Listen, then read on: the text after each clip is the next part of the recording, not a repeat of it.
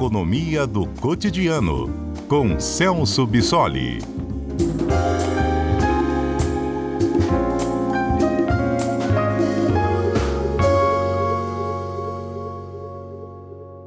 Celso Bissoli é doutor em economia, seus colegas, o noticiário todo falando sobre a reunião que começa hoje, né, professor? Para, segundo seus colegas economistas, definir qual vai ser o valor da redução, porque a redução já está definida que vai haver na taxa básica de juros, uma vez que a inflação está mais ou menos sob controle. Esse é o comentário que a gente vem ouvindo e não devemos ter surpresa não, né? Bom, não devemos. Boa tarde, Mário. Boa tarde a todos. Ah, realmente, ah, todos os analistas de mercado que têm acompanhado de perto essas discussões é, já têm percebido que o Banco Central, desde a última reunião, tem, já tinha sinalizado que iria iniciar o corte de juros agora, a partir dessa reunião. Uh, o mercado ainda está um pouco dividido, porque alguns acham que essa redução vai ser de 0,25 pontos percentuais, outros um pouco mais otimistas acham que essa redução pode chegar até meio ponto percentual né? Mas o, o, cenário realmente é um pouco mais favorável. Realmente, como você bem comentou, uh, o cenário inflacionário já está um pouco melhor, né? a inflação desacelerou agora em maio. Uh, em junho, nós tivemos uma deflação né, de 0,08%. O nosso câmbio tem oscilado aí na casa de R$ 4,80. Então, tudo isso tem apontado para que uh, o Banco Central realmente inicie essa redução da, da taxa de juros. Uh, por que que, uh, embora haja essas expectativas um pouco mais otimistas de redução de até meio ponto percentual, o Banco Central talvez fique nessa posição de reduzir um pouco menos, né, 0,25. Uh, mesmo que a gente tenha esse cenário um pouco mais favorável da inflação, a gente tem que considerar que as projeções que são feitas para inflação pelo Banco Central ainda não estão abaixo da meta que foi estabelecida, que é de 3%. Ou seja, isso indica que as expectativas de inflação ainda estão um pouco descasadas com a, a, meta que foi estabelecida, é aquilo que no jargão econômico se utiliza o tempo todo de chamar de desancoragem das expectativas. Né? Então, isso ainda está um pouquinho uh, descasado.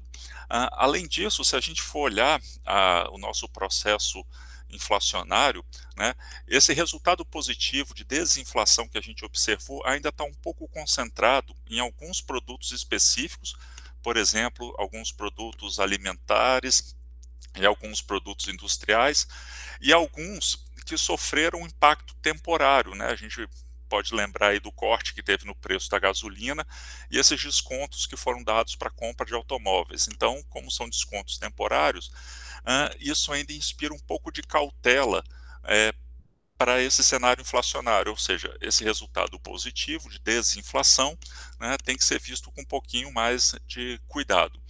E, além disso, né, seguindo toda a sinalização que o Banco Central deu de uma política monetária bastante cautelosa, né, uh, esse ajuste, né, ou que a gente espera seja realmente de 0,25%. Né? O Banco Central tem falado o tempo todo de uma parcimônia da política monetária, e geralmente, quando o Banco Central utiliza esse tipo de termo, significa que ele vai iniciar esse processo de maneira um pouco mais lenta, até para poder conter uh, talvez um excesso de otimismo que possa ter né, pelo mercado, achando que realmente a economia está se reaquecendo bastante, ainda mais num cenário em que houve uh, troca né, da, de parte da diretoria do Banco Central, né, tem um embate político entre o governo e o Banco Central. Então, justamente para não mexer nas expectativas envolvidas nessa, nesse processo de definição da taxa de juros, é, é que a gente acredita que uh, o Banco Central vai acabar reduzindo em apenas 0,25% a taxa de juros. Vai manter a parcimônia, a cautela, porque esse número da inflação pode não indicar tanta redução assim como o senhor acabou de explicar. O senhor consegue explicar em poucas palavras, professor? Desculpe minha pergunta tão genérica assim, para um cidadão que está agora no carro ouvindo a CBN, ou um motorista profissional, ou alguém que está indo para o trabalho e tal, no trabalho mesmo ouvindo a gente no site. Que, que isso mexe com a minha vida, o Banco Central, de reduzir meio ponto, um ponto, 0,25 na taxa básica de juros?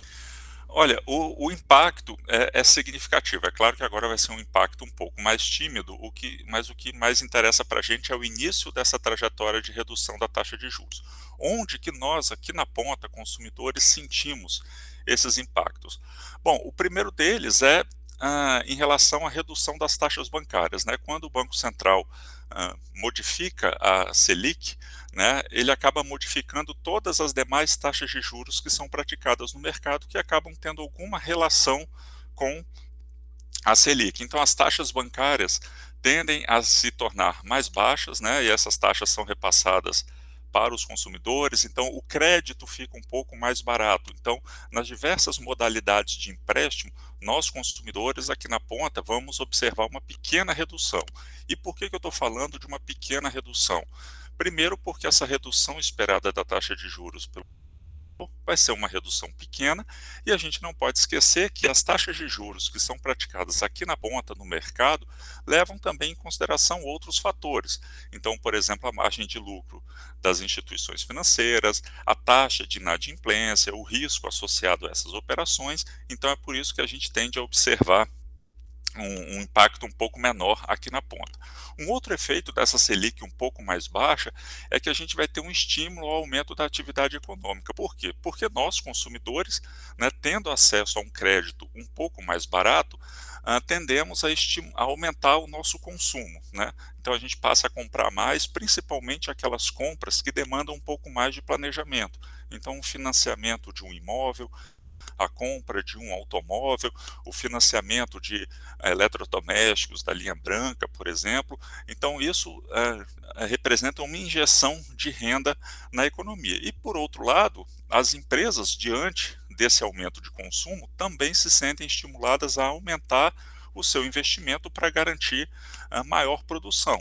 E muitas das empresas, quando vão fazer esses projetos de investimento para aumentar a sua capacidade de produção, em geral recorrem também a empréstimos. Então, aqui a gente está falando do crédito mais barato, tanto para as pessoas físicas, nós consumidores, como também para as empresas. Então, tudo isso aumenta o dinamismo da economia. Com o aumento do consumo e do investimento, a gente tem uma perspectiva de aumento de renda da população, do aumento de emprego, e tudo isso lá na frente vai uh, convergir para um PIB um pouco mais elevado. Além disso, outros efeitos né, que a gente sente aqui na ponta uh, são os retornos das aplicações financeiras, e aí, nesse caso, como a taxa de juros está iniciando essa tendência de queda, Uh, a tendência também é que as, as aplicações financeiras diminuam um pouco o seu rendimento, mas esse é um efeito esperado, porque a ideia de reduzir a taxa Selic é justamente desestimular a poupança, ou seja, desestimular um pouco as aplicações financeiras, para que esses recursos sejam destinados para consumo. Né? E a gente tem e temos um outro efeito, né, um pouco mais amplo, que é um pouco da melhora das contas públicas do governo, porque com uma taxa de juros um pouco menor, né, significa que o custo de rolagem da dívida do governo uh, também se torna um pouco menor e, portanto, sobra recursos para outros investimentos. Então, só uma informação rápida: se hoje a nossa taxa de juros fosse de 10% ao ano, ao invés dos 13,75 de hoje, uh, o nosso custo da dívida cairia uh, num patamar que seria equivalente, por exemplo, para custear um novo programa do Bolsa Família. Nossa. Então, só para só que as pessoas tenham ideia do quanto que o governo teria de capacidade de gasto caso ele não destinasse tanto para o rolamento dessa dívida. Muito bem explicado. Obrigado, professor Celso. Até a próxima quarta-feira. Eu que agradeço, Mário. Até a próxima quarta.